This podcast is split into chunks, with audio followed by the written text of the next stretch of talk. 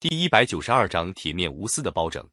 范仲淹的新政失败以后，北宋的朝政越来越腐败，特别是在京城开封府，权贵大臣贪污受贿的风气十分严重，一些皇亲国戚更是肆无忌惮，不把国法放在眼里。后来开封府来了个新任知府包拯，这种情况才有了点改变。包拯是泸州合肥人，早年做过天长县的县令。有一次，县里发生一个案件，有个农民夜里把耕牛拴在牛棚里，早上起来发现牛躺倒在地上，嘴里淌着血，掰开牛嘴一看，原来牛的舌头被人割掉了。这个农民又气又心痛，就赶到县衙门告状，要求包拯为他查究割牛舌的人。这个无头案该往哪里去查呢？包拯想了一下，就跟告状的农民说：“你先别声张，回去把你家的牛宰了再说。”农民本来舍不得宰耕牛，按当时的法律。耕牛是不能私自屠宰的，但是，一来割掉了舌头的牛也活不了多少天；二来县官叫他宰牛也用不到，怕犯法。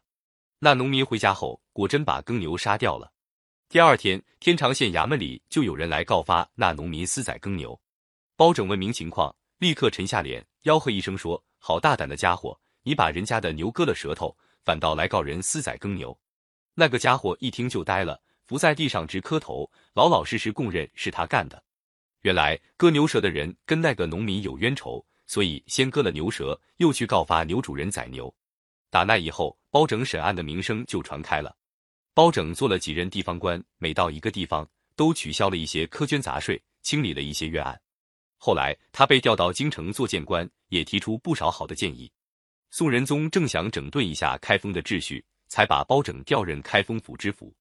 开封府是皇亲国戚、豪门权贵集中的地方。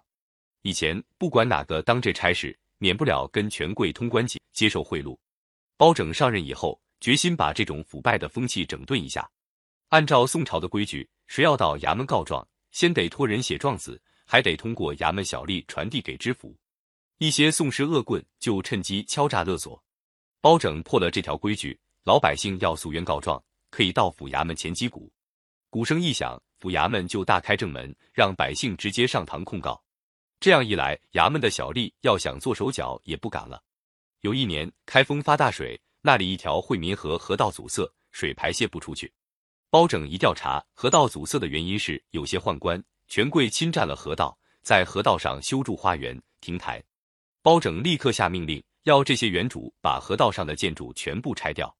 有个权贵不肯拆除，开封府派人去催促。那人还强词夺理，拿出一张地契，并说那块地是他的产业。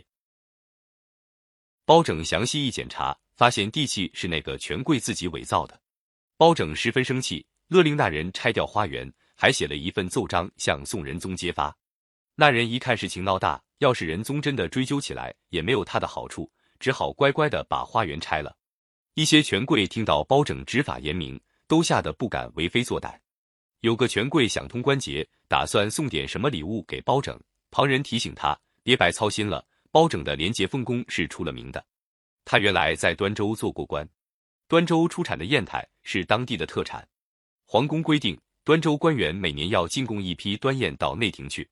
在端州做官的人往往借进贡的机会，向百姓大肆搜刮，私下贪污一批，去讨好那些权贵大臣。搜刮去的端砚比进贡的要多出几十倍。